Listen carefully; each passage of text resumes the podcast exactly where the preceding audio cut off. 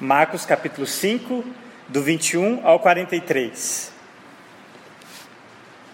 Diz assim a palavra de Deus: Tendo Jesus voltado de Baco para outra margem, uma grande multidão se reuniu ao seu redor, enquanto ele estava à beira do mar. Então chegou ali um dos dirigentes da sinagoga, chamado Jairo. Vendo Jesus, prostrou-se aos seus pés e lhe implorou insistentemente: Minha filhinha está morrendo. Vem, por favor, e impõe as mãos sobre ela, para que seja curada e que viva. Jesus foi com ele. Uma grande multidão o seguia e o comprimia. E estava ali certa mulher que havia 12 anos vinha sofrendo de hemorragia. Ela padecera muito sob o cuidado de vários médicos e gastara tudo o que tinha. Mas, em vez de melhorar, piorava. Quando ouviu falar de Jesus, chegou por trás dele, no meio da multidão, e tocou em seu manto. Porque pensava: se eu tão somente tocar em seu manto, ficarei curada. Imediatamente cessou sua hemorragia e ela sentiu em seu corpo que estava livre do seu sofrimento. No mesmo instante, Jesus percebeu que dele havia saído poder. Virou-se para a multidão e perguntou: Quem tocou em meu manto? Responderam os seus discípulos: Vês a multidão aglomerada ao seu redor e ainda perguntas: Quem tocou em mim? Mas Jesus continuou olhando ao seu redor para ver quem tinha feito aquilo. Então a mulher, sabendo o que lhe tinha acontecido, aproximou-se, prostrou-se aos seus pés e, tremendo de medo, contou-lhe toda a verdade. Então ele disse: Filha, a sua fé a curou. Vá em paz e fique livre do seu sofrimento.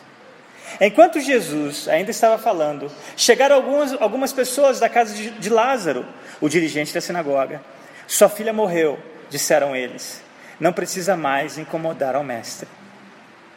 Não fazendo caso do que elas disseram, Jesus disse ao dirigente da sinagoga: Não tenha medo, tão somente creia. E não deixou ninguém segui-lo, senão Pedro, Tiago e João, irmão de Tiago. Quando chegaram à casa do dirigente da sinagoga, Jesus viu um alvoroço, com gente chorando e se lamentando em alta voz. Então entrou e lhes disse: Por que todo este alvoroço e lamento? A criança não está morta, mas dorme. Mas todos começaram a rir de Jesus. Ele, porém, ordenou que eles saíssem, tomou consigo o pai e a mãe da criança e os discípulos que estavam com ele e entrou onde se encontrava a criança. Tomou-a pela mão, ele disse: Talita cumi, que significa menina, eu lhe ordeno, levante-se. E imediatamente a menina, que tinha 12 anos de idade, levantou-se e começou a andar. Isso os deixou atônitos ele deu ordens expressas para que não dissessem nada a ninguém e mandou que dessem a ela alguma coisa para comer. Amém. Até aí. Você pode assentar.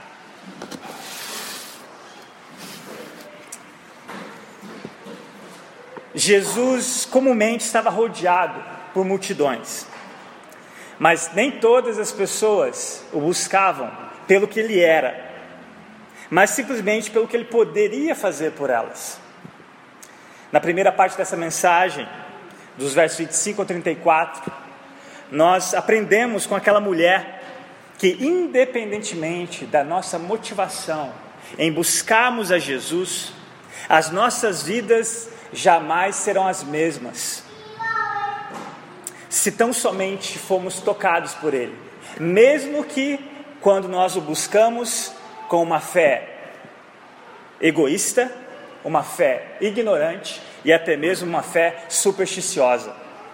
Também vimos, ao fazermos um contraste entre esses dois personagens que conversaram com Jesus, não é verdade? Jairo e essa certa mulher, tanto um quanto o outro, uma adversidade uniu a história daquelas duas pessoas. Duas doenças, a segunda que acabou numa morte, mas duas histórias separadas durante 12 anos. E nós vimos que tanto um quanto o outro necessitavam manifestar a fé no mesmo Senhor, independente de quem elas fossem ou independente daquilo que elas tinham.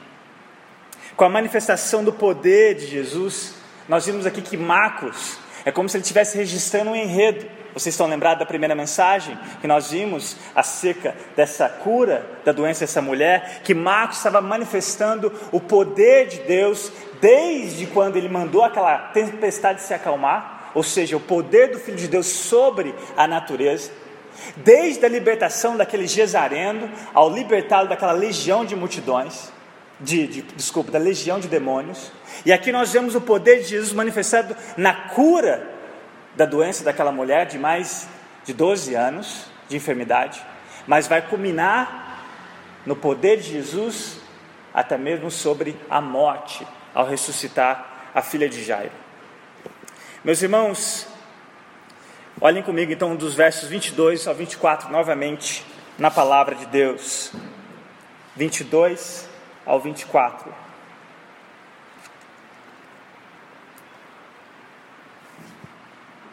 Então chegou ali um dos dirigentes da sinagoga, chamado Jairo.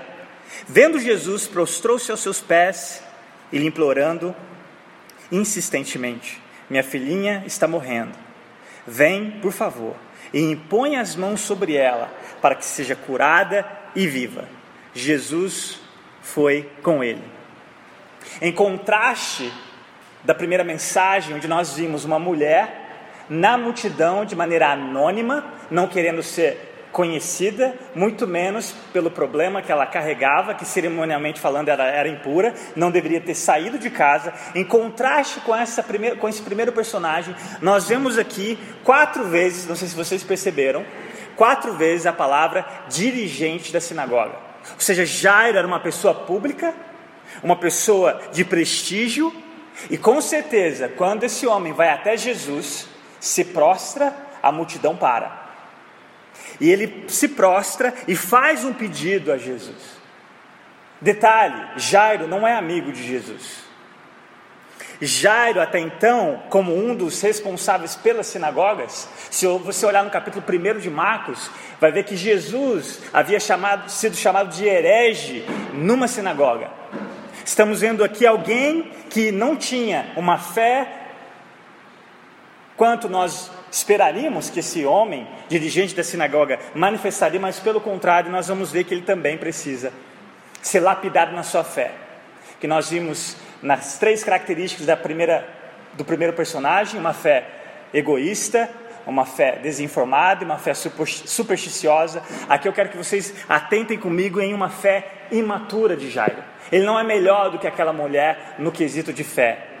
Não pensem nisso.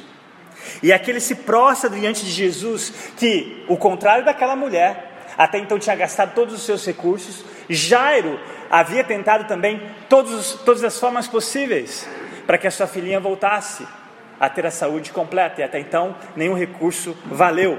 Mas ele vai até Jesus e faz esse pedido de maneira insistente. Olha o versículo 35. Enquanto Jesus ainda estava falando, chegaram Algumas pessoas da casa de Jairo, o dirigente da sinagoga, sua filha morreu, disseram eles. Não precisa mais incomodar o mestre. Na primeira parte do versículo 24, nós vimos que Jesus não hesita. Ele atende o pedido de Jairo, vai com Jairo até a sua casa. Jairo talvez gritando, pedindo para aquela multidão que o comprimia abrissem espaço para Jesus, porque cada segundo era necessário. E o quanto o tempo ali era precioso para aquele pai desesperado. E a multidão, sem dúvidas, atrapalhando né, o curso até a sua casa. E nós vimos na semana passada que aquela multidão para. Jesus, por assim dizer, parou o ônibus. Agora se coloquem na posição de Jairo. Nós vimos da última vez a posição daquela mulher. Mas agora se coloquem na posição de Jairo. Jairo tem pressa. Imagina Jairo observando a Jesus, perguntando para os seus discípulos quem havia tocado nele, porque até então ele havia sentido que dele havia saído o poder, o poder que imediatamente curou aquela mulher. Imagina Jairo olhando para Jesus, querendo saber em à multidão quem o tocou. E não, e para, sem dúvida, ele chegou com esperança, porque até então nós vimos na semana passada que a insistência de Jesus era fazer com que aquela mulher saísse do anonimato para que não só servisse de exemplo para os seus discípulos, para a multidão que ela havia acabado de, de, de, de fazer, mas para ouvir aquela declaração de Jesus, do qual ela recebeu infinitamente mais do que só a cura física, mas a salvação da sua própria alma. Mas aqui Jesus também queria usar aquela mulher para fortalecer a fé do próprio Jairo. E talvez ao ouvir ela dizer o que havia acontecido, Jairo, sem dúvidas, teve esperança. Porque se essa mulher, durante 12 anos, de uma doença crônica, só tocar em Jesus foi curada, quem dera ele for até a minha casa e tocar na minha filha. Mas, meus irmãos, versículo 35, lemos que, como diz o ditado, notícia ruim chega rápido, né? Versículo 35: enquanto Jairo observando Jesus, conversando com aquela mulher, enquanto ele ainda conversava, declarava aquelas palavras que a tua fé te salvou, vai em paz. De repente ele ouve que até então a sua esperança foi tão rápida quanto aquela má notícia havia chegado aos seus ouvidos.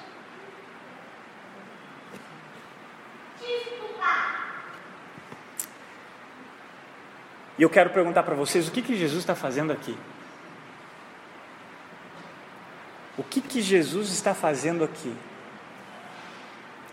Se essa situação fosse levada a um pronto-socorro da sua cidade, da nossa cidade, se você chegasse com seu filho e de repente você sabe que tem uma mulher que durante 12 anos tem uma doença crônica, no mínimo, nós sabemos qual é a prioridade. O médico iria atender a criança, especialmente se a criança estivesse correndo risco de morte. Mas não é interessante como que Jesus inverte a prioridade? Ele para para atender uma mulher e ele deixa com que a criança morresse. Humanamente falando, se nós estivéssemos nessa circunstância, num pronto-socorro dos nossos dias, seria um péssimo médico, não é verdade? Mas Jesus aqui faz o que o Evangelho costuma fazer muito bem. Ele inverte as nossas prioridades, inverte os nossos valores. Ele faz com que o nosso mundo fique de ponta cabeça. Porque aquilo que talvez para você tem de grande valor, para Deus não tem valor algum. E aí você aprende a valorizar aquilo que humanamente falando não tem valor algum, porque diante de Deus tem um grande valor. E aqui Jesus, ao inverter essas, essa prioridade, Olha o versículo 36, a reação de Jesus quanto àquela má notícia. Não fazendo caso do que eles disseram, Jesus disse ao dirigente: olha que interessante, Marcos substituiu o nome de, de Jairo pela posição dele. Disse ao dirigente da sinagoga: Não tenha medo. Então somente creia. A expressão no original dessa frase de Jesus é a seguinte: pare de ter medo e continue acreditando. De acordo com Lucas, capítulo 8, versículo 50, uma passagem paralela a essa, além dessas palavras, olha o que, que Jesus acrescenta: ela será curada. Normalmente os evangelhos falam de cura, uma cura integral, não só emocional ou física, mas especialmente espiritual, espiritual. Ela será salva. Jesus não só diz: pare de ter medo e continue acreditando, ela será curada. Olha a ternura de Jesus aqui, meus irmãos. A compaixão de Jesus diante de um pai desesperado. Jesus simplesmente poderia ter esperado chegar até a casa dele e fazer o que nós sabemos que ele vai fazer, mas não. Nós não sabemos quanto tempo levou até então para chegar à casa de Jairo, mas Jesus conforta o coração daquele pai atribulado, daquele pai desesperado, que para ele, assim como os, os que deram a notícia, não havia mais esperança. A sua filha, a sua única filha, tinha acabado de morrer. Você já ouviu um velho ditado que diz que Deus tarda, mas não falha? Muitas vezes, ao lermos de maneiras superficiais as Escrituras, nós chegamos nessa conclusão, não é verdade? Por exemplo, Deus havia prometido um filho a Abraão. Só depois de 25 anos, só depois de 25 anos que ele cumpre a promessa. Mas, durante a espera, Abraão, ao caminhar com Deus, foi reconhecido como pai da fé. Observem, e aonde eu quero chegar com a pergunta que eu fiz: o que Jesus está fazendo aqui? Ele tem um propósito na demora, ele tem um propósito na aparente, no aparente atraso. Vocês se lembram quando Jesus, agora aqui nessa passagem se trata de um amigo, quando ele ouve a notícia de que um amigo dele estava muito doente? Lázaro, o irmão de Marta e Maria, vocês se lembram? Jesus não atendeu urgentemente aquela, aquele pedido. Lembrem-se? Vocês se lembram? Ele continuou com a agenda do pai ali onde ele estava. E aí, quando ele vai para casa, finalmente de Marta e Maria, e para elas também já era tarde demais, Graças a Deus pelo atraso, ou aparente atraso, porque nós pudemos ouvir o que, que ele disse para Marta: Eu sou a ressurreição e a vida. Aquele que crê em mim, ainda que morra, viverá. Graças a Deus por esse aparente atraso. E todos nós sabemos que Jesus ordenou, comandou que Lázaro, depois de mais de três dias, fedendo, morto, seu corpo já em estado de putrefação, ele sai andando com as próprias pernas daquela tumba. A questão é que Deus nunca chega atrasado e nem mesmo adiantado. Ele faz tudo de acordo com o seu caráter e como nós temos visto nas EBDs de manhã, o caráter de Deus é o que? Perfeito. Ele não atrasa, ele não adianta, ele faz tudo de maneira perfeita. Guarde bem isso que eu vou dizer para vocês. Sempre haverá um propósito no aparente atraso de Deus quanto àquilo que esperamos dele. Repito, sempre haverá um propósito no aparente atraso de Deus quanto àquilo que nós esperamos dele. E aqui é exatamente o que Jesus está fazendo com Lázaro, desculpa, com Jairo, especialmente em ter insistido com aquela mulher que havia sido curada no anonimato e ele queria que aquilo se tornasse público.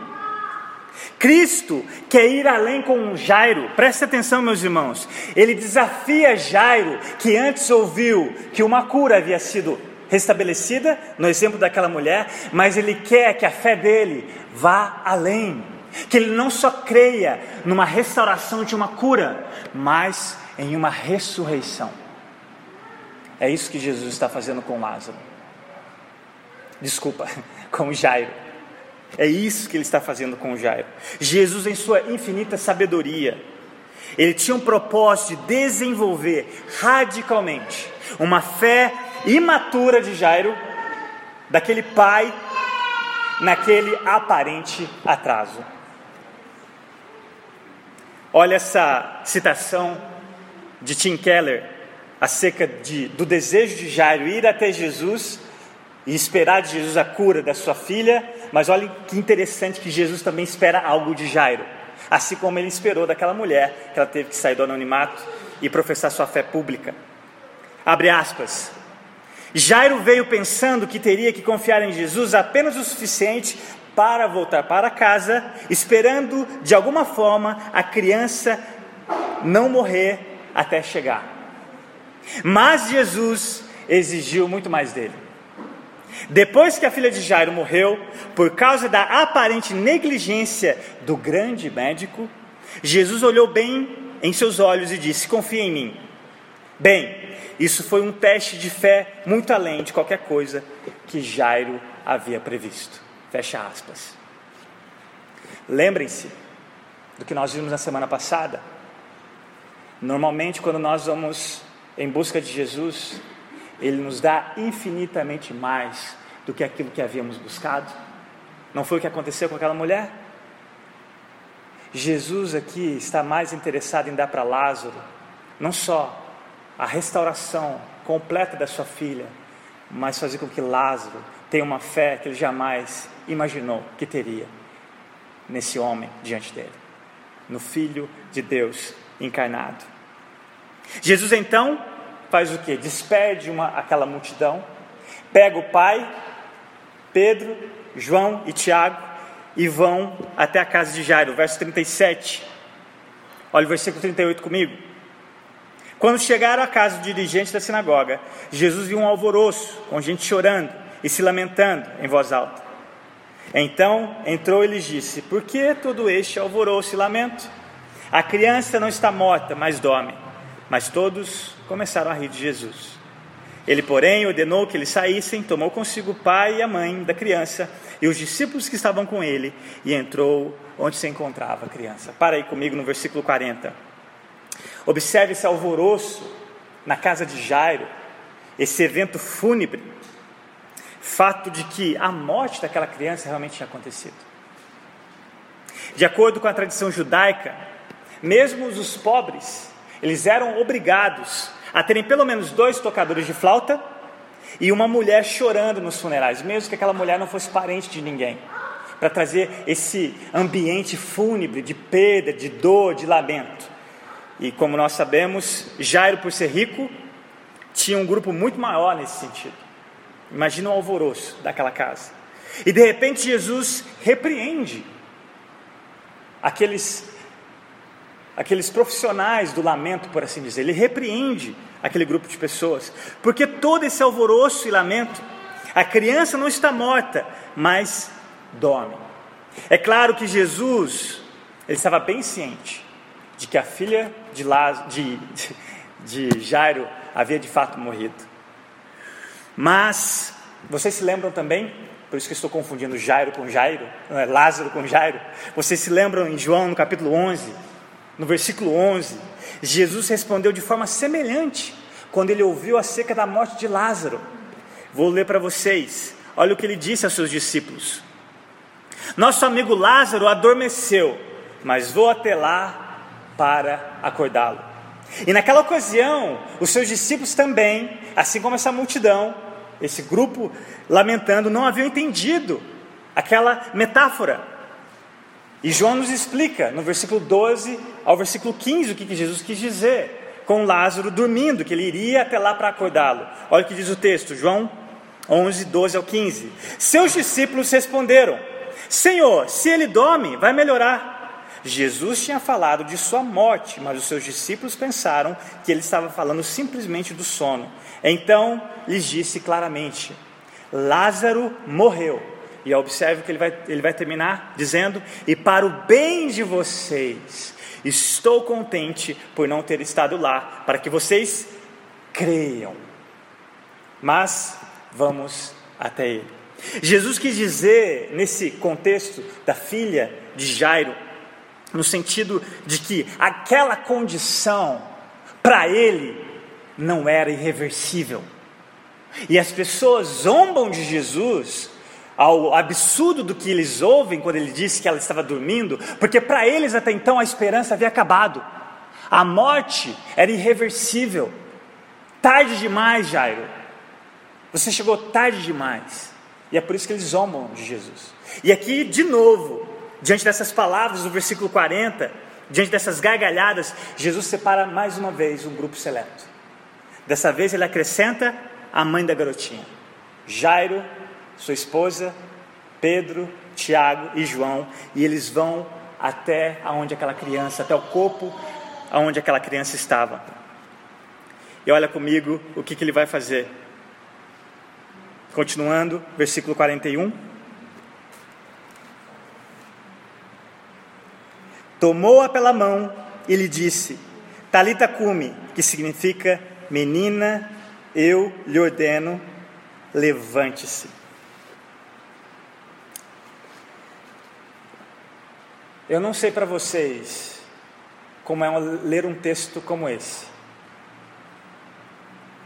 mas você consegue imaginar se estivesse no lugar de Jairo, no lugar daquela mãe, olhando aquele corpo frio, inerte, naquela cama.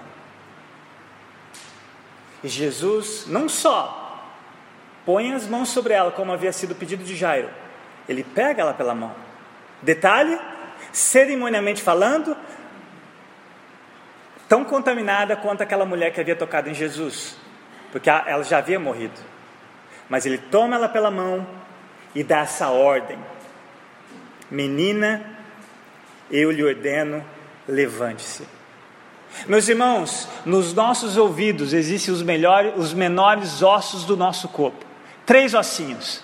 Eu fico imaginando aqueles ossinhos voltando a ter vida, ao ouvir a voz daquele que havia criado do nada tudo que existe.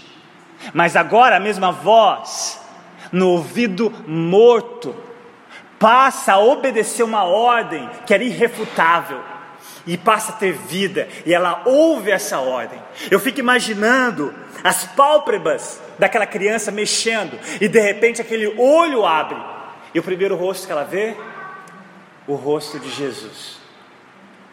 Sem dúvidas, depois ela olha os rostos do seu pai e da sua mãe. E no mínimo, aqueles três discípulos extasiados diante daquele milagre que eles haviam contemplado, acabado de contemplar. Nas belas palavras de Tim Keller, Jesus, ao pegar na mão daquela garotinha, era como se ele tivesse dito: Se eu estiver segurando sua mão, a morte nada mais é do que um sono. Concluo. Meus irmãos, há momentos em nossa vida que Deus parece demorar na solução de um problema, ou até mesmo em circunstâncias que nós não temos condição nenhuma de mudar. E aparentemente parece que ele demora. Aparentemente parece que ele atrasa. Eu não sei quanto a vocês, mas talvez você tenha uma oração constante diante de Deus e parece que ele nunca responde. Ou talvez você já teve a sensação de que ele nem ouvindo está. E o que fazer? O que fazer quando todos os nossos recursos acabaram? O que fazer quando as nossas circunstâncias parecem só piorar? O que fazer quando parece que de Deus só recebemos o silêncio? Sabe o que nós devemos fazer? Continuar confiando no caráter de Deus confiar, continua, confiar, continuar, desculpa, confiando no caráter de Deus, revelado especialmente na pessoa maravilhosa do seu filho. Como não confiar em um Deus tão poderoso, um Deus que acalma a tempestade? Um Deus que traz esperança, aquele sem esperança, como aquele Gesareno, possuído por uma legião de demônios um Deus tão poderoso sobre a cura daquela mulher enferma, um Deus tão poderoso que até mesmo a morte não é tão forte. Como não confiar num Deus como esse? Como não confiar em um Deus tão amoroso, que deu infinitamente mais do que aquela mulher foi buscar, infinitamente mais do que aquele pai foi buscar. Você acha que com vocês é diferente?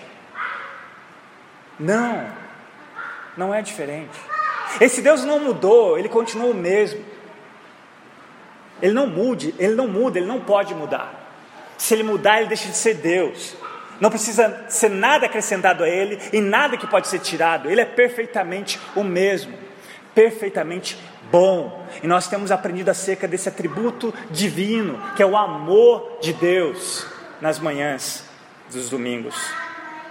Como não confiar em um Deus soberano, um Deus que está no controle de todas as circunstâncias das nossas vidas, especialmente aquelas que saem do nosso controle.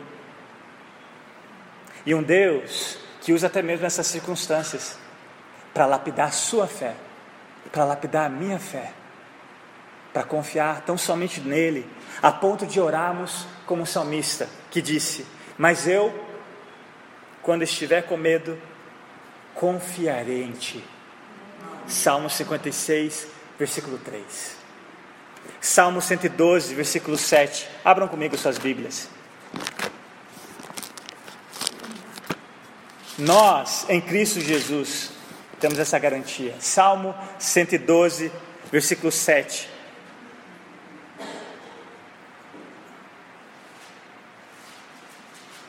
Na NVI diz assim: Não temerá más notícias, seu coração está firme, confiante no Senhor. Eu quero encerrar com uma citação de um pastor que eu gosto muito. Ele disse o seguinte acerca da nossa fé em Deus, um Deus que é soberano. Um Deus que é soberano. Ele vai dizer o seguinte, abre aspas: a confiança na soberania de Deus em tudo o que nos afeta é crucial para a nossa fé nele. Se há um evento particular em todo o universo que possa ocorrer sem seu controle soberano, então não podemos confiar nele. Seu amor pode ser infinito, mas se seu poder e seu propósito podem ser frustrados, não podemos confiar nele. Fecha aspas. Todos nós sabemos que os planos do Senhor não podem ser frustrados. Aquilo que ele determina antes mesmo de acontecer o começo, porque ele estabelece o fim, só ele pode fazer a cabo. Jó disse isso no capítulo 42.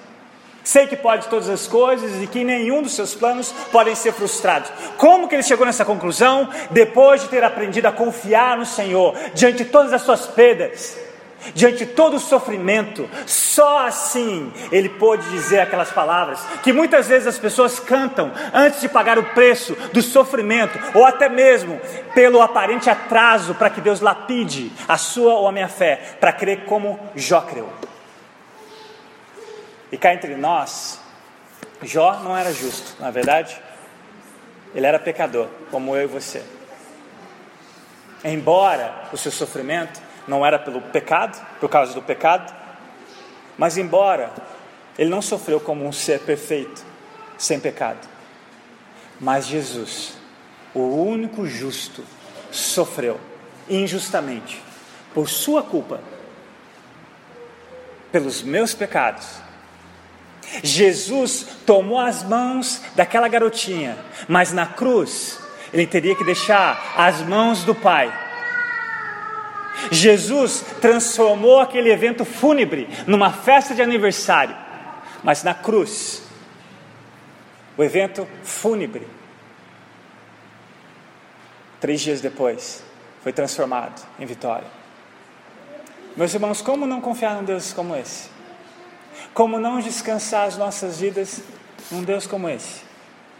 Que o Senhor nos conceda graça, que o Senhor nos conceda a condição de louvá-lo, engrandecê-lo, mesmo quando aparentemente ele tarda, mesmo que aparentemente ele demore, mas ele é digno da nossa confiança, porque ele já provou isso, ele já deu a prova maior. Porque se Jesus não tivesse morrido, e ressuscitado, nós não estaríamos aqui. E Deus já deixou isso claro, que Ele é digno da nossa confiança. Amém? Vamos orar? Pai, nós como abrimos esse culto louvando ao Senhor, bendizendo o Teu nome, nós queremos encerrar bendizendo o Teu nome. Queremos agradecer pela Tua palavra, queremos agradecer pela Tua sabedoria, que diante do que aparentemente dizendo, ou no nosso calendário, ou dentro do nosso tempo e espaço, o Senhor está demorando ou atrasando, de maneira soberana e infinita, tudo isso tem cooperado para nós, para o nosso bem. Jairo jamais esperaria que não só na ressurreição da sua filha, a fé dele jamais seria a mesma. Pai, nós oramos, nos ajude diante das circunstâncias que, humanamente falando, parece que não tem mais jeito, diante das nossas orações, que talvez durante anos nós ainda não ouvimos resposta do Senhor. Ajuda-nos a continuar confiando em Ti, livra-nos do medo, ajuda-nos a confiar no Teu amor, porque aonde há o amor do Senhor, não há espaço para o medo. O medo supõe castigo, mas o amor, Senhor, nos liberta. E o Senhor já deixou, já deu a prova suficiente que em Cristo Jesus nós somos infinitamente mais abençoados do que imaginamos. A nossa vida não resume aqui, Senhor. Como Paulo mesmo disse, as nossas momentâneas, nossos sofrimentos momentâneos e leves não se comparam com a glória do porvir, Senhor. Eleva, Senhor, os nossos olhos para os montes. Eleva a nossa fé, Senhor. Coloca os nossos olhos no autor e consumador da nossa fé, que é Cristo Jesus. Ajuda-nos a descansarmos nele. Ajuda-nos a amadurecer a nossa fé nele, Senhor. E assim como o Senhor fez na vida dessa mulher, assim como o Senhor fez na vida de Jairo, tenha misericórdia de nós, porque Tu és digno da nossa confiança. No nome precioso de Jesus, que nós oramos e te agradecemos, Pai. Amém.